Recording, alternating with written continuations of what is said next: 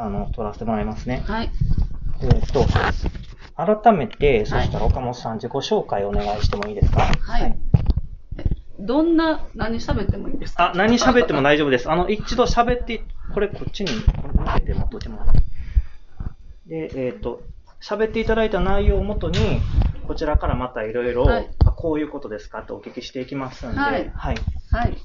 あの、みんなには26歳と言っておりますが、はい。はいえっ、とて、実年齢は64歳で、あ、そうですか。はい。告白やん。年齢とかいいの、はい64はい、歳体重のっけから。はい。はい。あのでも、一般的には26歳という触れ込みで言っておりますが、はいはいまあ、心はそんなもんかな。で、うんえっと、普通に短大出まして、はいで、保育士として、えっと、大手前製紙学園っていう、えっと、はいまあ、えっと、生活施設の療育施設ですよね。ん。日赤病院がはい。やって,、はやってて、はい。まず一番初めは大阪府が知ったんですけど、経営だけが日赤やっていて、はい。でも移管されて、はい。あの結局は日赤があの全てあの施設のあの、まあ、オーナーみたいになってるんですけども、日赤が所有している施設で働いていました。はい。でも、胃の中の河津で42年間、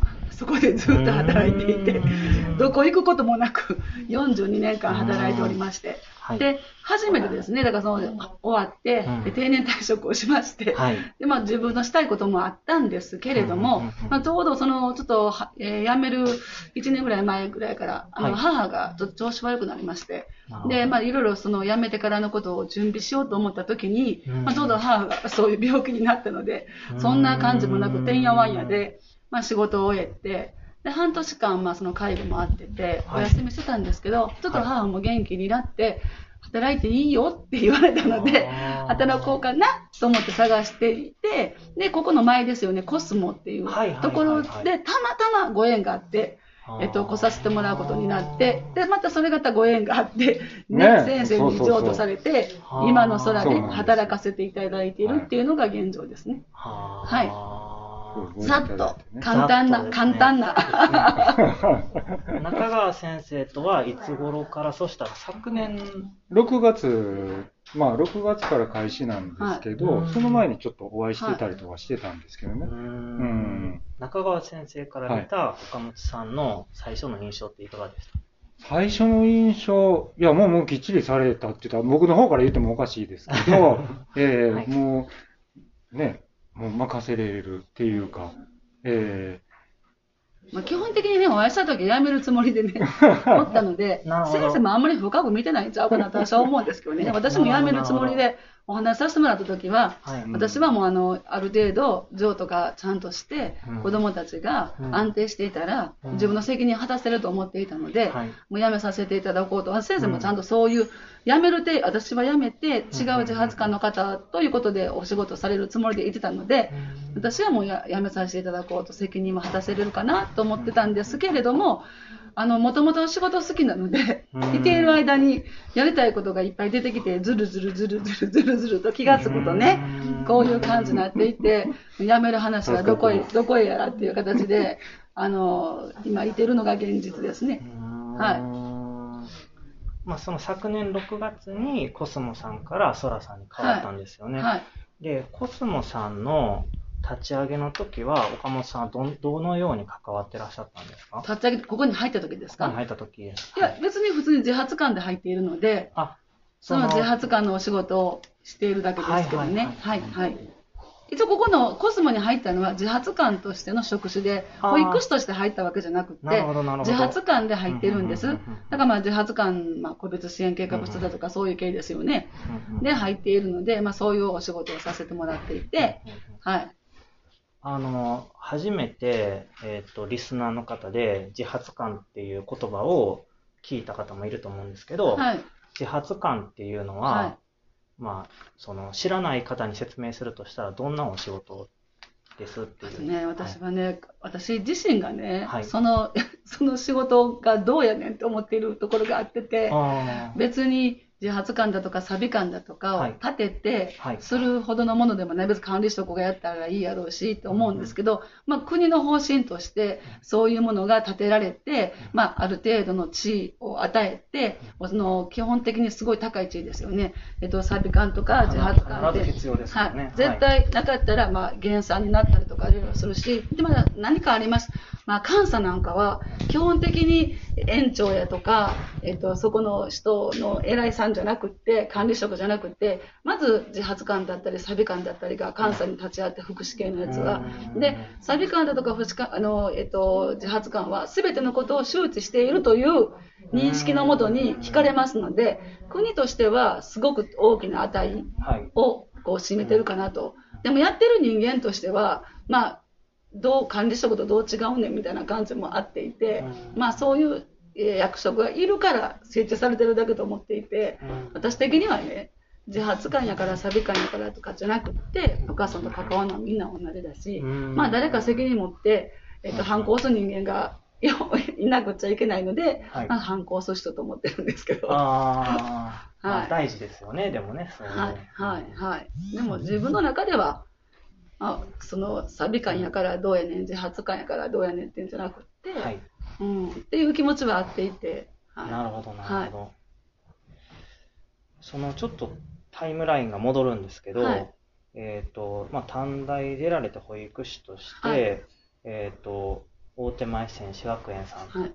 この辺りですか？大手前製紙学院ですか、はい。大手前製紙学院、私が働いたところはね、はい法園坂のあなにわの宮っていうあーでかい広場ありますよね。はいはいあこに一角にあってたんですよ。あ、そうですか。はい。でそれが、えっ、と、もう10 16年か7年前に、はい。えっと、日赤病院って上本町にあるんですけど、はいはいそこの東館の1、2、3階に引っ越したんですよ。あ、そうなんではい。すか。はい。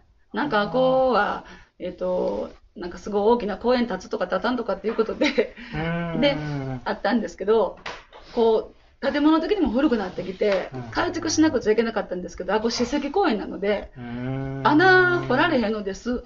掘ると史跡が出てくるので、改築工事ができないんです。なるほど、なはい、るほど。だからそういうこともあってて、だから、えっと、その大手前製紙学園のはい。あの裏側にし見知らぬおじさんとかがいっぱい来るんです。何してるか言うたら、しかたまたま改築しよう思って掘った時に史跡が出てきたので、その史跡を見に来るおじさんも来るぐらいに、はあちゃんとこういうね、あの、柵してあって、こう見れるところがあるようなとこやったんです。だからもう全然改築工事はできないので、で、そこから、えっと、上本町の方に行きました。なるほど。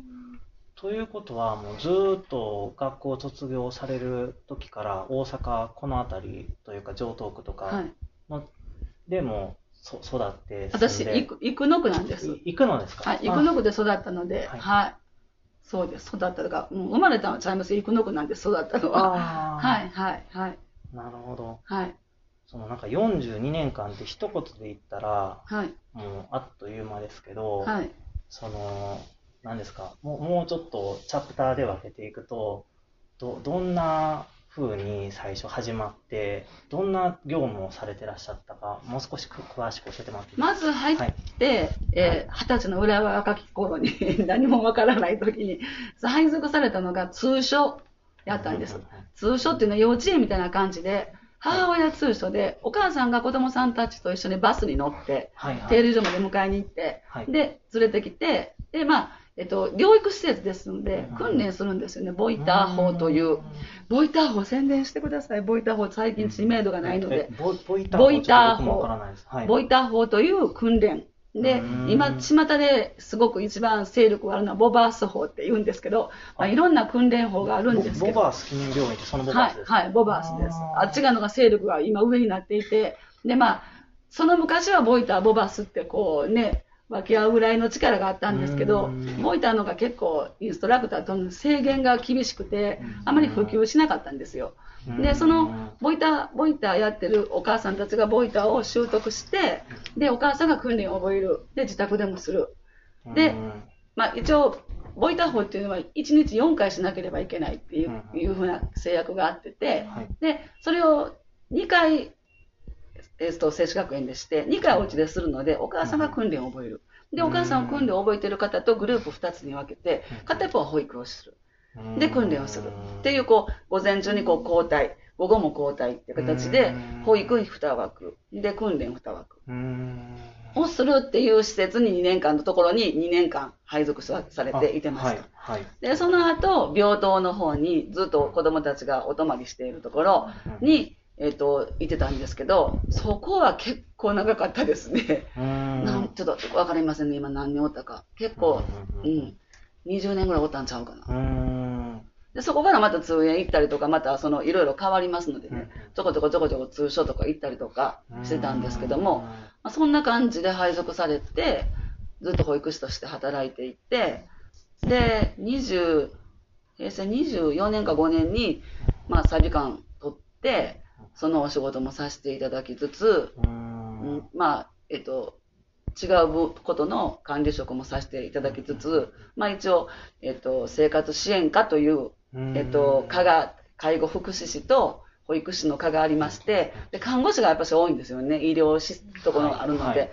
ほとんどが介護、えっ、と、看護師、で、訓練士、めちゃめちゃ職種がたくさんあるところで、生活支援課っていう課がありまして、まあ、そこに属してそこを、まあ一応束ねるっていう仕事をさせてもらいます。組織が大きいから同じ組織だけれどもその中でいろんな、はい、まあ、部署というか。そうです。めちゃめちゃね人数が多いので、はい、看護部があってて、訓練課があってて事務があってて生活支援課があっててっていう感じなので、はい、で園長は一応ドクターが園長ということで、はい整形外科もしくは小児科のドクターが園長っていう感じですね。だからもう本当に医療施設で。で私が入った時は結構やっぱり元気な子がたくさんいてましたけど、辞める頃には結構重度な方も多くて、あの、まあ、呼吸管理をしなければいけないお子さんとか、うん、たくさん入ってはりましたね。はい、だからまあ時代の流れとともに、あの元気な子はやっぱり地域へも、私が入った時はやっぱし行くところがないので、結構その卒業するまではそこで暮らしてる子とか多かったんです。で、通所の方もなかなか保育士が保育所が入れなくて、もう年長さんまでずっと追っててっていうケースが多かったですけど、もうもう時代も変わっていって、並行通園っていうのも出てきて、保育所行きながらそういう治療施設に通うっていう、また法デが出てきて、なんかその法デも行くよみたいな形で、お母さんたちがどんどんどんどん利用されることも増えてきましたし、ずいぶん中身が変わってきてますね。なるほど。基本的にはでもずっと子供たちとコミュニケーションを取るというか、はい、そうですね。子供さんたちとお母さんたちとっていう感じですね。特に何歳が多いとか、な一応、通称は、もう1歳半ぐらいから、えっと、就学までいますし、病棟の方は一応3歳から基本は、まあ2歳入る時もあるんですけど、基本は3歳からずっといてますね。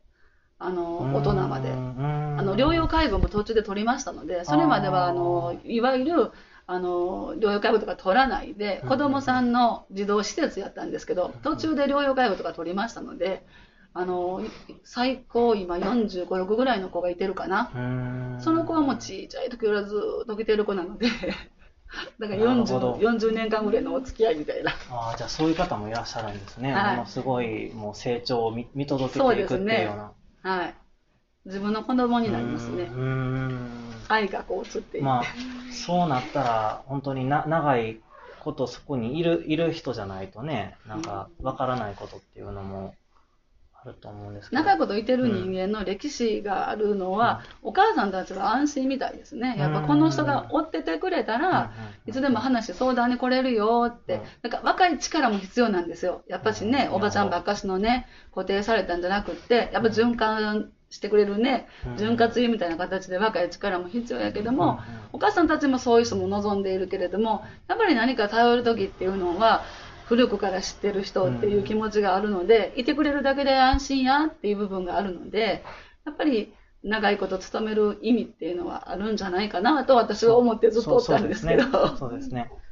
なんかあの、いっぱいやっててよかったなって思ったエピソードとかあると思うんですけど、はいその、まあ、プライバシーの範囲で問題にならない範囲で、はい。よかったら、その一つ、ふと二つ、その、教えてほしいなと思うんですけど、あの、っていうのが、えっ、と、だから、いろんな患者さんっていうのか、子供たちとコミュニケーションして、その中で、いや、まあ、ありがとうって言ってもらえた時なのか、ものすごい、震える瞬間というか、心が、うん。たくさんあったと思うんですけ出どま、したね。はい。いや、毎日毎日が楽しいので、なるほど。ととにかく、毎日毎日が変化あるので、はい。一日たりとも同じ日はないんですよ。うんやった、ら子供ってね、みんな変化するでしょ？はいだから一日たりとも同じことはないのでうん、私は基本毎日毎日が楽しかったです。で、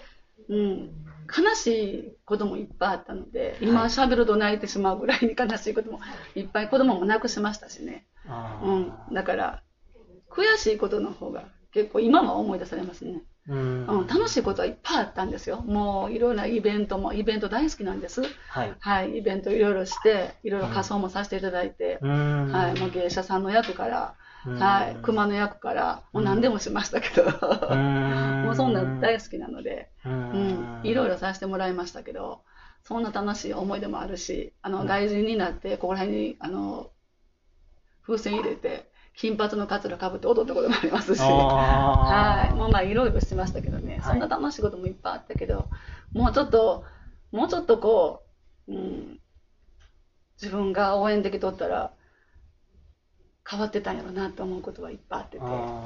お応援できたらですか？うん、やっぱりもう少し、難しいですね、お母お母さんたちの入り込むっていうのが。うんやっぱお母さんたちも入り込んでほしい時と欲しくない時とあってて、うんその駆け引きってめっちゃ難しくて、はい。今入ってほしくない時に入られるとしんどいし、はい。今入ってほしい時に入られへんかったら、うんね、やっぱお母さんも何のために相談したんかなとも思うし、うんそのお母さんのしんどさとか、子供のしんどさを見極めるってすごく大切やなと思っていて、はい。で、そんな時に、やっぱりお母さん明るい顔して喋られてるので、うんうん大丈夫と思ってたら、何日か後に子供と一緒に亡くなったりとかね、無理心中して亡くなったりとかね。そんな話を聞くと、なんであの時にそこが汲み取られへんかったんかなとか、うん、なんでもうちょっと見られへんかったんかな。そこで何かの声をかけとったら、こんな結末にはならんかったんちゃうかなとかね。そういう後悔は結構未だに残っていて、はい。で、うん、で、その度に、なんか、誰になんて思われてもかめへんから、はい。自分の後悔しないように生きようって思いましたけどね。っていうのはすごくありますけどね。はい。楽しいことはね、いっぱいありました、今言ったみたいに。う ん子供可愛いので。そうですね。はい。お化け屋敷してね、はいお化け屋敷で子供泣かしたりとかね。あまあ、お化け冥利につきますねそう。です、面白いで、どつかれましたけどね、子供が興奮して。それをなんか、今日のターゲットとか言ってね、決めて、言うこと聞けへんのがいてるんですよ。そういう子ってめっちゃ可愛らしいんですけど、はい。泣かすと、言うこと聞きます、言うこと聞きますって言うんですよ。ちゃんと言うこと聞くかいはい、はい、はい、言うて、それは1ヶ月ずつ続きますね。お化け呼んでくるよって言うたら。そんな面白いこともしながら、これ虐待やでとか言いながら 楽しんでましたけどね。うん、だからもう全てが楽しかったですけどね。まあ、毎日、一人一人子供も違うでしょうしね。だから、結局、子供42年間おっても回転していって、その47歳の子もいてますけど、はい。やっぱここの心の部分ではずっとコロコロコロコロ子供たちって変わっていって、はい。大きくなっていってまたちっちゃいのが入ってくるので、はい。で、心は26歳のままで折れるんです。やってること同じなので。なるほど。はい。その、まあ、どんどんいろんな、その部署も変わっていったと思いますし、その今は空で、またちょっと今までとの違いもあると思うんですけど、えっ、と、これから、まあ、空でどういうふうにその仕事を続けていけたらなとか、どういうふうになっていったら一番理想だなっていう思いとか、はいそういうのを教えてくださ私の個人の思いでいいですい。か、はい。はい。あのね、組織がすごく大きかったので、働いてたとこが。前のね、もうはい。本当に大変やったんです。何かそれに、お外行くのもハンコがいるみたいな。レベルで、はい。だいぶ打ち崩したんですけど、はいやっぱし、すごい難しかったんです。ちょっと遊びに行って、ちょっと帰ってくるよっていうのでも、みんなハンコが行ったりとかするので、だから、組織の大きさ、勝手なことができないっていうのがものすごく強かったので、ここって全くそれが違っていて、うん、で、先生ともこんな感じで喋れるので、で、なんか、やり、やりたいことが、やっぱりやりやすいかなって思っていて、で、地域だし、やっぱりし自分の一番したいことは、まあ、お母さんたちを応援したいっていうのがすごく私は強いんです。で、その時にお母さんがしんどい時に、ちょっと応援できたら、子供の虐待もなくなると思うんですね。うん。あの、虐待の子もたくさん入っていて。やっぱ、親がしんどいと、その時に今って各家族でお母さんたちそばにおれへんし、自分のね、誰も頼る人がいなくて、煮詰まってくると、普通の心理ではおられへんと思うんです。でそんな時に、もう何人もこの人殺すんちゃうかなって思った人もいてましたわ。もう必死やから。だから、そういう時にちょっとでも応援できたら、そういうのって回避できるんちゃうかなうん。って思うんです。だから、ここって地域の中でみんないてるので、できたら窓口開けて、みんながちょっと相談乗れるようなものが作れたらねってね、喋っていて。で、子供たちも、あの、この間広告載せてもらったんですけど、第三の居場所っていうネーミングで出させてもらったんですけど、あの、なんか、健常な子って成長とともに自分で自分の世界を作っていくじゃないですか。親から離れて。うん。だけど、障害のある子ってみんなお膳立てしてへんかったら、違う場所って作れないんですよね。だから、学校か家、もしくはそういう作業所的なね、そういうところと家の中で自分では作っていけない。で、まあ、軽度な方やったらお友達と遊びにも行けますけど、し死体不自由の子なんていうのは、誰かが押してくれへんかったらどこへも行けんのですよね。で、そんな中で、やっぱりなんていうんかな、こう、自分の世界って、まあこれ本当の夢ですよ。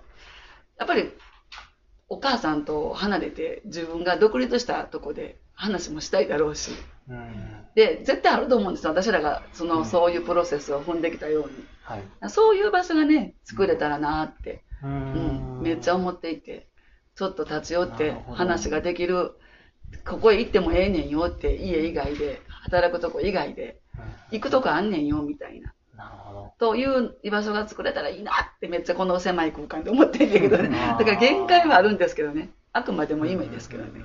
うん、なんかそういう形のうん。応援。で、お母さんも、やっぱり、なんていうかな、子供が離れることって、はい。嬉しいと思うんです。親ってずーっとべったり子供におって、子供にも愛情あるけど、やっぱりしんどい時であるんですよ。自分に戻りたい時って。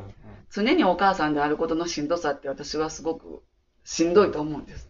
やっぱり個人であることもいいかなと思って。でプライベートですけど、まあそんな言いながらうちの私は子供になんかあんまり母親じゃなかったなと思うんですけど、私が元気でおられるのは妻であり、母であり、自分であるからなんですよ。だから家庭から離れて自分であることが私のエネルギーの源かなって思っているので、じゃあ障害のある子のお母さんって自分であることがいられない。うん。常に見ておかなあかんみたいな感じがあってて、うん。で、周りからも、なんかちょっと離れたら、なんか、え、あのお母さんせ冷たいな、ちゃんと子供めえへんとなんて思われるような視線を感じつつ、うん。おかしいなと思って。親だって一人の人間だし、ゆっくりしたいし。う、ん。うん。そのゆっくりが、ちゃんと子供を見れるエネルギーになるんじゃないかなって、ちょっと離れてみることも大切やし、ずーっと追ってたら、ずーっと向き合ってたら、しんどいことしか見えてこないけど、ちょっと離れてみたら、その子供の成長も見えるのに、ずーっとおるから、全部お母ちゃんがやってしまって、その成長が見れないっていうんかな。それが当たり前になってしまう。うんちょっと離れることによって、あ、こんなことできたんやとか、あこんなこと思っとったんやっていうのが感じれる。だからそのためにも子供が 3, 番3番目の居場所でも4番目の居場所でも5番目でもいっぱいあったらいいんですよ。家じゃない、働く場所じゃない居場所をね、作れたらいいなって、うん。そんな感じの応援ができたらいいなってね。そうですね。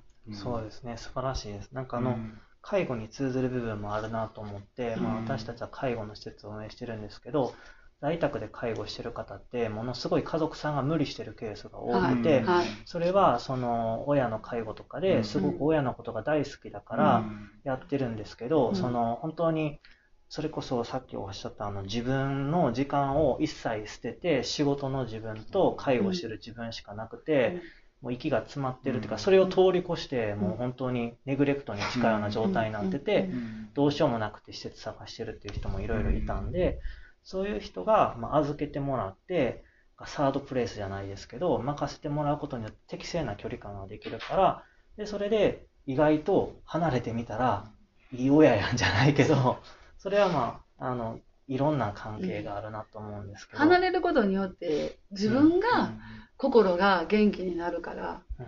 うん、あの優しく接しれるけど自分の心がしんどかったらまあでき優しく見れないし正しいことも見れないしで日本も悪いんですけどね。日本っていや何してんの？あんな人ほっといてっていう人いっぱいいてるでしょ？そういう目で見てしまう人。うん。自分何も手差し伸べてあげへんのにうん。手伝ってあげへんのにちょっと手伝うたったらいいのに手伝わへんのになんか義務義務だけをなんかこう押し付けて見てまた自分もしんどいんだけどそれが言えない。それを言うと悪い人冷たい人に思われるという罪悪感だけでお世話をしてしまって結局どちらもしんどいっていうのも私はあると思うんです。だから、ほんまやったらね、ここでね、先生言うんだけど、お年寄りいっぱいいてるから、お年寄りがいっぱい来れる施設にもしたいんです。子供もね、好きでしょ、おじいちゃん、ばあちゃん。ほんで、お年寄りも暇でしょ？うん。ほんなら、なんか、やっぱし楽しいこと見つけたじゃないですか。だから、コロナじゃなかったらね、もっとこう、おじいちゃん、おばあちゃんがボランティアに来てくれて、なんかそういうとこになったらいいなっていうのが、ずっとね、言うてて、うん、お互いのメリットがあるやんって、私らも助かるし、子供たちも喜ぶし、おばあちゃんたちも喜ぶし、と思って、そんな形でね、だから今言いはったみたいに、子供も介護も同じやと思っとって、近いとこうん。ヘルプの人がいっぱい出るのにうん、ヘルプがヘルプでなってない。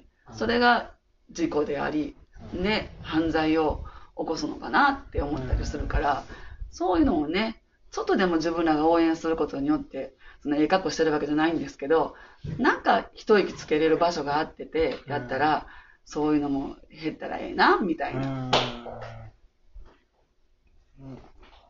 あのうちもちょうど1年前コロナの中で赤ちゃん生まれて1年間子育てしてきたけどそのその実家におばあちゃんとかいるけど、うん。コロナだからあんま手伝いに来てもらうのもうん。助けてもらいにくかったから、うん。がちょっと気持ち分かる部分とかが多分、うん。よかったと思う。プラス、その、なんかあの、なんかいろいろインタビューさせていただく人の中で、えーとダウン症の娘さんがいてね、で、えっ、と、で、こういうことがあってっていろいろ教えてくださった方がいたんですけど、まあ、その普通の子育てでも大変やけど、うん。あの、周りの人に何かあった時にごめんなさいっていう機会がめっちゃ多くて、うん。それ普通の人だったら、あんま言わなくていいようなことも、なんかやっぱりその、ちょっと迷惑かけてるんちゃうかっていうので、言いまくってごめんなさいっていうのを、やっぱりもうちょっと、それは周りが、社会が変わらないといけないのかもしれないけれど、あの、いろいろこういう場所みたいなのをうまいこと使って、えーと応援してあげるっていうのは、あの、すごいしっくりきたというか、はい。ね、うん、だからね、みんな、みんなが、こういう仕事をしてる人だけが応援できるわけではないので、みんなが本当は応援したら、ね、いらないかもしれないね、こんなところ。き昔のなんか、昭和初期のように、近所のおばちゃん、おっちゃんたちが子供を一緒に育てるみたいな感じがあったら、うん。ちょっとうざいけど、そうやけど、ね、そんな、ちょっと見とったるで、みたいな。うん、私なんかいつも親に怒られたら、うん。あの、家飛び出して、うん。近所のおばちゃんのとこでずっと楽しく遊んでました。うん。だから何の怒られた意味もないやんみたいな、うん。おばちゃんが迎えに来てくれるから。そうですうん。ね。本当ね、怪我した時とかとかね、近所の人たちがね、すごい病院連れて行ってくれたりとかね。ね。うん。今ってね、やっぱ少なく、うちなんか、うちの隣のお家なんかは、うん。私もそこの子供ちゃんたちも自分の妹や弟みたいなの思ってんねんけど、おばちゃんが、あの、肺炎とか病気になった時に、隣の子、箸もとお茶碗を持ってうちの家来てましたね。あの、ご飯食べに。ほんで、お風呂炊いて帰ってましたわ。だからあー。うん、未だにだから可愛くて、うん。うん、その子が結婚してもその子供たちも可愛くて、うん。うん、ついついこう、なんかやってしまうんやけど、うん。なんかそんな、なんか下町の近所ってええやんって思うねんけど、どんどんどんどん薄れていって、ううん。ん、まあ、この辺りはでも可能性は秘めてるような気しますけどね。うんうんうん。だからそのおばあちゃんたちがね、コロナじゃなかったら、もっとこう流通、こうね、うん。するような形で、おばあちゃんたちも生きがいやと思うねんうね。んうん、あの、子供と関わってそうですね。ねうんできたらいいなって。うんみんながね、元気になれるんちゃうかな、みたいな。で、メリットもあるんですよ。ちゃんとしっかりとメリットも考えていて。ね、助かりますやん。見とってもらったら。子供も喜ぶしう。んうんでしょ？うん。うんそうですね。だからね、貢献してもらえますやん。こちらがメリットやと思ういうことは、貢献っていうことでしょ？うん。変え、言い換えればね。はい。うん。その子供たちは一日ちなみにどんな感じで過ごしてるんですか？ここですか？に来てからここは、で法デーなので、一応ね、はいあの、長期休みは朝から来てますけど、はい。まあコロナでね、いろいろ変動があるんですけど、はい。あの、今日学校終わって放課後になってくるので、ああ、うん、く揃うのが、うん、3時半から4時までの間に揃う、ひど下手こいたら4時過ぎるかなって思うようなレベルかな。はい。その、お迎えに行く人数とか場所とかによって帰ってくるの遅かったりとかはい。するので、そこから、えっと、お始まりの会って一応するんですけどね。今日、日直さん、はい、日直さんがお名前みんな読んだりとか、はい今日こあのこんなんします、あんなんしますって言って。で、一応ずっとやってるのが、1年ぐらい前からやってるのが、日直さんのコーナーがあってて、日直さんのお話をしてもらうっていうか。うんやっぱしね、難しいんですよね。自分のやってきたことをちゃんと思い出して、もう離れてますよね。記憶として、言葉にして、人に言うっていうのは結構難しい子がいていて、あなるほど。その、30秒スピーチみたいな。まあ、なんぼ喋っても喋りたい子はずっと喋ってるからもう時間ですよっていう時もありますけど、でも基本、こう思い出して喋るっていう、そういう空間認知みたいな感じが、はい。やっぱ弱い子がたくさんいていて、でそういうコーナーをやってて、まあ、それで成長も見れますけどね、初め全然喋られへんかったのに、結構思い出して喋ってくれたりとか、ううんん、もうあったりとかして、そういうのをしていて、それ終わってから、あ、その前におやつ食べますね。さっきおやつを食べてお始まりの会やって、で、その後、リクレーションっていう一応、うちは設定の場を設けてるんです。あの、デイさんによったら自由に遊ぶっていうパターンのとことかあるんですけど、うちはまあ一応設定のリクレーションを設けていて、あの、工作の部分をだいたい2週間、こう交互なんですけどね。で、あとは、その、体動かしたり、ゲームしたり、音楽したりっていうのを2週間を、1週間1週間で分けてやってるっていうか、あれが工作の時間に作ったやつですね。えー、折り紙か。はいはい。あれはもうちょっとこうね、夏に、春か春になって、あのあ、ーの、なんか上に恐竜みたいなのもいますね。あれはね、うちに天才児がおりまして、ね天才児がね、これちゃうな、天才児が作るんです。ああいうのを。うーん。で、もう、なんとか、こう、うん、開花させたいなと思って。そうですね。そういうなんかあの、絶対その子の個性というかね、はいここがめっちゃはいのめり込むみたいなポイントがもうね。天才なんです。あれ、新聞紙で作ってるんですけど、えーもうね、頭の中にバーってもう構想が広がってて、うん私らやったらと考えますでしょ？もはいうボーっといきなり作り始めて、あーで新聞紙があんな形になって、テープで。で、結構ね、その元々の何かが分かったら、細かいところも色ついてるのも全部意味があってやってはるんですけど、ああれはなんか色つけてるんですね。わざわざなんかそこだけ色変えてはるんですけど。はい。あ、これで寝てんのはね、あれもうあかんのかな？これゴジラさん、ゴジラちゃんが寝てるのが。潰れたんかな？これ。これ、ゴジラちゃん。で、このゴジラちゃんはね、ここが赤くなってんのが、スペースゴジラやったかな。はい意味があってて、はいスペースゴジラここ赤いんですわ。え、ほんまに、こ うえ、なんか、こういう作品展なんか出せそうですけどね。そう、したいんです。うん。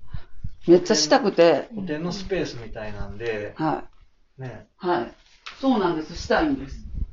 で、今、なんかそんな形でいろいろ、ホームページ、すいません、まホームページ作って、ギャラリーをやって、あんな載せようとか言っていろいろ言ってるんですけど、天才児がね、結構いてるんです。天天才児1ですね。天才児2もおりまして、また帰りしな見ていってください。あの、絵貼ってますので、とんでもない絵を描く子がおってて、天才児の天才児の写真どこにある違う違う。これ、よしこね、残ってる。今先生来ていただいてるんですよ。デザインの先生とか、お習字の先生。はあ、そうなんですか。ええやっぱりちょっとベースも必要だしね、うんきっかけも必要なんで、やっぱプロの先生が来ていただいて、それは、当然、お月謝みたいな払って。まあそうですね。うんうんうんうんうん。はい。怒られたら下手こいたらなんて言うたらあかんよって。めっちゃ大阪弁で。こんなん、こんなんとかね、え。ーこれね、全部覚えてるんですよ。えーこれ家紋ですよね。いい家の家系図と、はいはい。そうそうそう。と、すごいなんか、そうなんです。顔がみんななんかレゴブロックの顔みたいになでも全部違うんですよ。すすごいごいでしょ。こんなん、こんなんとかね。これもなんか船バージョンでなんか、すごいな。でしょ？この子歴史めっちゃ好き。あ、うん歴史大好きなんです。はい本すごい読んでますよ、来て。はあ。で、これをちゃんと家系図を見てやりはるんですけど、こんなんとかね。うんで、ここんなんとか、えっと、これはね、またこのレンジャーはね、うん39番とかってあるでしょ？これはね、全部当たっていて、あと、レンジャーって、お、えっと、1、1、1は1、はいなんとかレンジャー、はい5レンジャーから始まって、なるほど。2、3、4、5ってなんとかレンジャー、なんとかレンジャーって。い毎年新しいレンジャーみたいなの出てくるけど、そのはい何番目に？覚えてるんですそう。これ、すごっこれがなん、これで、あと、これ絵見てさ、にこう、ニンニン、え、ニンニンジャーには39番目えー、すごっ。なんです。これは誰？マジレンジャー。マジレンジャーは29番目。2005年。これ全部え覚えてるんです。これがね、5レンジャー、ー、あー、1ゴレンジャー番目。初代の。はいえー、天才でしょすごっ。こういう天才児をね、世に出したいなと。で、これはまたこれでね、あの、違う天才児なんです。あ、ごめんなさい。なんか、これ、ダウン症の子が書いてやんねんけどね。また、ちょっと、ちょっといいでしょ？これ、鬼太郎ちゃん、鬼太郎ちゃんでなんですけどね。妖怪たちが。はい、そう。で、意外とね、ちゃんとね、一旦木綿とかもね、綺麗に描くしねう。うんん。なかなか、いい味持ってるんです。えー。ほんで、あの、色塗りのね、これ、裏もほら、鬼太郎ちゃんと、これえっると、猫娘で、これネズミ男で、えー。当たってるでしょ？当たってます。はい。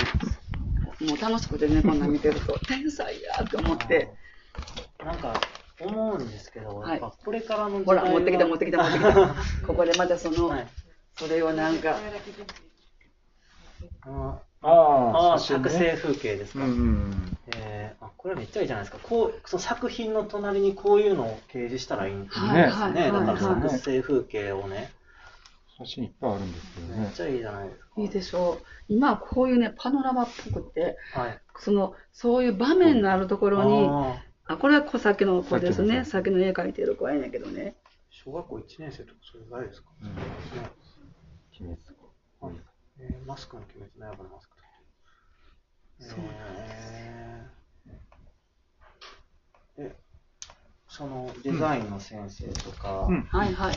は、今来てもらってて、で、これもちょっと先生が今度来るときは、うん。あのこう色をね、新聞で全部こうデコボコの山とか作ってるので、はい。新聞紙じゃなくって、はい、実際に草やったら草で緑とか、はい、はい。茶色とか、そういう形のものを今度やってみようかって、まあ、先生なりに思ってもらってるんやけど、はいはい。で、今の自分のこう、やりたいこととかね、好きなこと、好きなものを書いてもらったりとか、作ってもらったりとかして、で、ちょっと今してるところ、楽しんでるところなんですけどなんか、これより格好らしいというか、なんか、楽しいんですよ、すごい夢中ですよ子供たち。そういうなんかあの座学とかよりも、ほんまは学校でこういうことね、うん。なんかやった方がその伸びるというか、うん。その子の本来の力を伸び伸びと、ね。本当に。ううん。ん。だから天才がね、たくさんいてるんです、とか言うて。その、その環境によっては天才も、うん。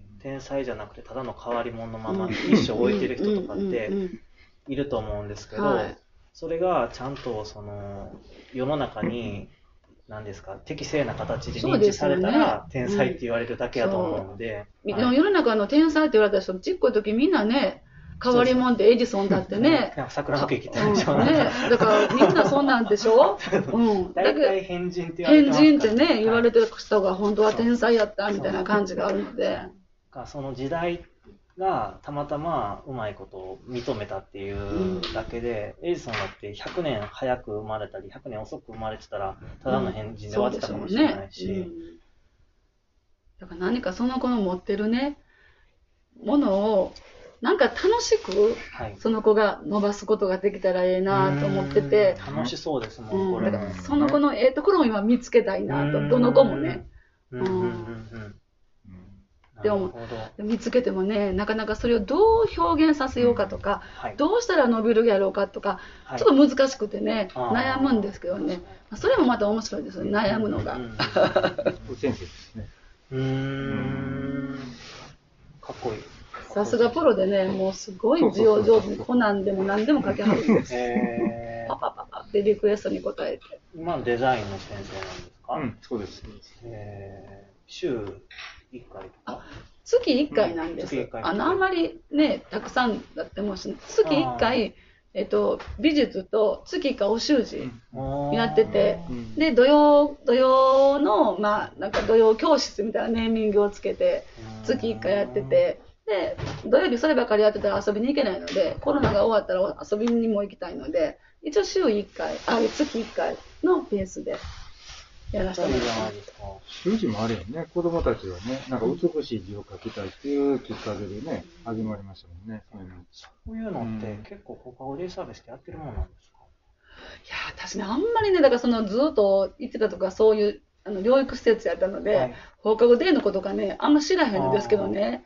だから、ちょっとコロナが落ち着いたら、今、どこも行けないので、はいちょっと、あの、じあの上東区の方でなんかちょっと見させてもらいに行きたいな思ってるんですけど、それぞれやってはんのがね、はい。特色もみんなあってて分かんないので、そうですね。そうんの地域交流会みたいなもの軒並みないですからね。はい、今ねはい。うんちょっと自分もそこら辺勉強しなあかんなって思ってるんですけど、外の公園に遊びに行ったりとかはちょっとなかなかできない外の公園ぐらい行かせてもらってます、うんそこに公園あるので。ああ、そうですね。そこ行ったりとか、ちょっと、ちょっと、あの、10分ぐらい歩いたとことかうんうんうん、だから、いわゆる本当のお出かけとして車に乗ってうんうん違う公園行くっていうのは、今のは全然やってなくて、うん歩いて行けれる距離。で、あんまりどこも今行けないので、ちょっとテーマ決めて、お買い物ごっこっていうのをやってて、で、お買い、まあ、そういう金銭感覚も私、ちょっと乏しい感じがたくさんあるので、はい。お買い物をしよう言うて、まずお買い物をの、えっとグッズをみんなで作ったんですうん。いろいろ作って。あの見てください、ここの後ろに、あのこの横のところに、その食べ物のやつが、あの児童募集のポスター貼ってるんですけど、はい。あれは子供たちが作った、えっとやつあの紙粘土だとか、宣伝ばっかりして、そうね。紙粘土だとか、はい。なんか、えっと、カップラーメンのはい。箱だけ持ってきて、中に毛糸を入れすて、ラーメン作ったりだとか、っっていう形のを子供たちと全部出会って、はい。いっぱい作ったんです。それをお店屋さんごっこで並べて、で、買い物をまず楽しむっていうのをやって、その次は、言われたものを買ってみようっていうことで、その、今日はなんとかお母さんって指導員がやってね、で、なんとかお母さんがお手伝いしてって言ってるよって言って、これとこれとこれと買ってきてねって言ったものが買ってくる。その次に、じゃあ、実際問題これ買ってきてねっていうやつをスーパー行って買ってみようとか、いうのを今やっていて、で、えっと、スーパー行くときは見てるんですけど、はいハゲやでっていう。ここうして見てるんですけどね。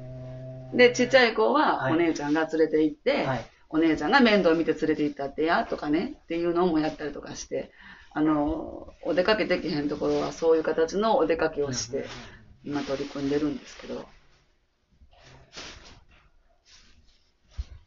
や想像以上になんか充充実してるというか楽そうでそうでなんでもか私は楽しいです。いや、その、下手な大人よりも、習い事もして、ね、1ヶ月のスケジュールでね。習字もね、字を楽しむというイメージで、お手本は、その子が好きそうな お題をのお手本なんです。だから今のあの、この、あの、時代のね、あの、歴史好きな子は、織田とか、信長とかうん、徳川とかっていうお題が出てて、で、たあの、スーパーとかそのお店屋さん好きな子は、玉でやとか、なんか、食べ物好きな子は、せんべいやとか、お菓子や。で、うん、なんか好きなタレントの名前やとか、いそこにモネって貼ってますけど。うんそれも飾なるほど。で、ほんだらなんか自分のはい、なんか書きたい字ってうん出てくるので、うん字を楽しんで、字も覚えるかな。ウルトラマンの、あの子なんかはウルトラマン系のカタカナばっか書いてますね。うんはい。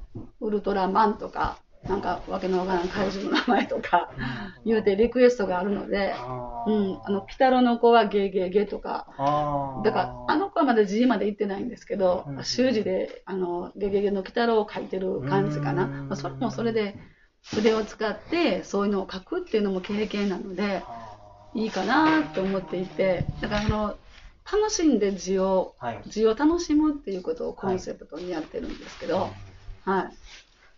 絶対決められたお題でね、みんな同じ字書くよりそっちの方が楽しいですよはいはねい。。で、選べるので自分で今日これとか言って、うんどれするとか言ったうんら、これするとか言って書いてる方が、うんまあ意欲は湧くかな。絶対いいと思います。うん。みんなで字を書き取って練習するのも、それはそれで大事なのかもしれないですけどね。はいはいでも、楽しいのは絶対そっちの方が、そうですね自分の書きたい字をね、うん書いて残すっていう方が。うんやっぱ楽しみのな、楽しみがあるから、それを頑張ろうという意欲に結びつくので、はい。うん、やりなさいではね、子供ってやっぱりうん、まあ、賢いね、もう勉強ばっかり塾行ってる子うん。はそれでやってるのかもしれないけど、うん。でも彼らだってやっぱりその点数をた,、ね、たくさん取りたいとか、頑張ってお母さんに褒められたいとか、うん。うん、ひょっとしたらこんだけ点数取ったらなんか物買うてもらえるとか、うん。なんかそういうものがやっぱし子供ってあると思うんです。だからやっぱ楽しみがなかったら、うん。やっぱり自分の気持ちってついていかないけど、ううんん、だからその何か面白いなとか楽しいなっていうのが、まず一番の大きなとっかかりかなって思ってるので、うん、これね、ちょっと声だけなんですけど伝わらないと思うんですけど、タイムフラスっていう、タイこういう、ムラプスうんの。あこういうので、えー、すごい、その、制作してるのを早回しで、コマ送りにして流してる感すごいでしょ、これ。本当に短時間で作るんですよ。すごいな。もう完成のイメージできてるんでしょうね、うんうんうん。もう頭の中で。へもうあっという間に形ができていくのでね。で、またね、これね、あのはい振り返って自分で見てるんですよ。見たい見たいっていうので。なんか、何何回か前の人生で彫刻家とかやってたんじゃないですか。あだとしたら 木一本からなんかそうそうそうそう作ったりしてたかもしれない。うん。うんそういう、でも、何ですか、新しい、えー、と子供が入来た時に、どこがこの子はあの好きなんだろうみたいなのを、えーとまあ、見見極めるための、何ですか、コツというか、そういう、き何ですか、えーと、意識されてることみたいなのあるんですか？私は、まずその子の世界に入ることかな。その子の世界に入る。うんみんな、それぞれその子って子供って世界に持っているので、はい。うん、その子と同じ形で自分が入ったら、その子が見えるかなって思います。なるだから仲、まあ、言うてみれば仲良くなるんですよね。ほど。なるほうんど。、でないと、あの、何も見えないかなって、うん向こうも同じようにこっちを見てるので、はい。私も見られてるんですよ。大人って見てるって思ってるけど、大きな間違いで見られてるんですよね。うん。だから子供は子供なりに、この人信用できるんかなとか、はい。この人どんな人やろうとかって、私ら、私も見られているのね。うんだそこをみんな勘違いしてて、なんか、偉い先生たちは、ね、その子を見て、考察を言わはるんやけど、いやいや違う、見られてるんやでって私は言いたくて、ううん。ん、私も試されてるし、見られてるし、お互い様なんですよね。だからその子の世界に入って、一緒に遊べると、その子が見えてくるし、で、信用してくれたら、どんどん変化していくので、初めの姿とは変わっていくので、うん、自分の字が出てくるので、それなってきたら、あ、心許してくれたなって思いますけど、はい、はい。なるほど。やっぱり何日間か、その、コミュニケーションを交わせて、まあ、心をちょっとずつ広いていてもらうっていうような感じ。そうですね。あの、法令って難しいですね。やっぱり時間が短いから。ああ、まあうんそのさっきの話だと3時ぐらいからって、はい要素いうこと書いたら4時とかやったから、そで、まあ、6時とか、う。7時うん、とか。5時半にここもう出ていくのでね。ああ、うん、で。うん、送迎のバス乗る、あの、車乗るので、だから、ほんまにそこがね、で、とことん、こう、話し合える時間がないみたいなうん場所もこんなんですしうんね。だから、ジレンマがすごくありますねうん。自分はそういう、なんていうか、いわゆる生活ステージにおったので、延々と時間あるんです。うーん、まあその住んでるとかであればね、はい確かにね。。はい。だから、とことん付き合うでって、うんうんうんあなたがうん一緒に喋るまで、とことん付き合うでっていう形で話もできるし、ちょっと叱った時なんかもうん、最後まで、ちゃんと叱った時はやっぱり最後まで仲直りするまでのプロセスがあると思うんですよ。理解、お互いに理解し合う。そうけど、中途半端に叱れない。書いちゃうかっんていうのもあったりとかして、うん比較すると難しいなって、時間がないなっていうのがありますね。だからやっぱ分かり合えるのにも時間がかかる。やっぱいい食事を共に生活していると、やっぱりお風呂なんか入った裸の付き合い、まあ私は裸じゃないんですけど、まあ水着着て一緒に入るんです。で、浸かるんです。で同じように使って抱きしめながら、ね、お話をしていると、うん。やっぱりなんか通じるものが出てきたりとかするけど、そういうのがやっぱりここではないので、うん、難しいなと感じることがあってて、うん、すごい自分の中にはジレンマがありますね。はいはい。その、でも、まあ、朝からのその仕事で、当然早く来る子とかもいらっしゃるってことですか？はいはい。その、午前。あの、その、はい。学校が早く終わるときは早く迎えに行くので、はい。まあ、その、夏休みの時間とか逆に、長期休みの時間は一緒にいる時間が長い。そうですねということですかはい、はい。そこは大事にしたいですね。うんなるほど。だいぶ、ちょっと見 見えてきたというか、はい。はい。まあ、楽しく、うん楽しい、自分がまず楽楽しんでるんですけど、楽しい場所であってほしいなってはい。いうのが一番ですよね。うーん。いねやね、今日の、だから、エピソードを、その、後半ぐらいずっとソラさんの中の話いろいろ聞きましたけど、うん聞いたら、あ、こんなとこなんや、行きたいわっていう人めっちゃ出てくると思いますけどね。嬉しいですね。うん。あ、とはその今し、地域の活動も中川さんも参加してくださってるので、いろいろそこから、あの、いろんな近所のね、その、方の出入りっていうかもう、その、そういうの、ごご老人じゃないけど、おじいちゃんとかおばあちゃんとかの、あれも広がっていったら、それは中川さんやってくださると思うんで。折り紙ね、あれ折り、いただいた折り紙なんですよ、ご近所の方あそうなんですか。そうそう、使ってくださいっていうので、そうなんですか。うん、こう背景、やっぱり皆さん、そうそうそう楽しみにしてますそっていう。う。そのおうん掃除で有名やって。そうですね。いやいやはいいやいやいや。はい。先生目立つんですよ。背も大きいし。服もね、今日はあれやけど、その、そう、ハッピ着て、ね。あの、は羽織着てで、先生、男の人で背でかくって、で、お掃除してはったら、普通目に留まると思うんです。はいで誰やろって、私も思うと思うんですよ。うん。で、小結構やっ、てるのみんな。小さく。小さく。で、雰囲気ラフやし、お話もラブやから、はい。なんか、すごく、パーッとコミュニケーション取りはるので、うんうんそうですね。またその、ちょっと、あの、タイプが違う感じで、だから、いいコンビというか、ね、お二人とも、また、同じタイプやったら、出ないひ引き出し方というか、が一歩、ポポポポポンって開いてる感じが、はい。これからのソラさんも楽しみにしてますんで。ありがとうごありがざいます。とうございました。ありがとうございま本当に来ていただいてます。お時間作ってもらってありがとうございました。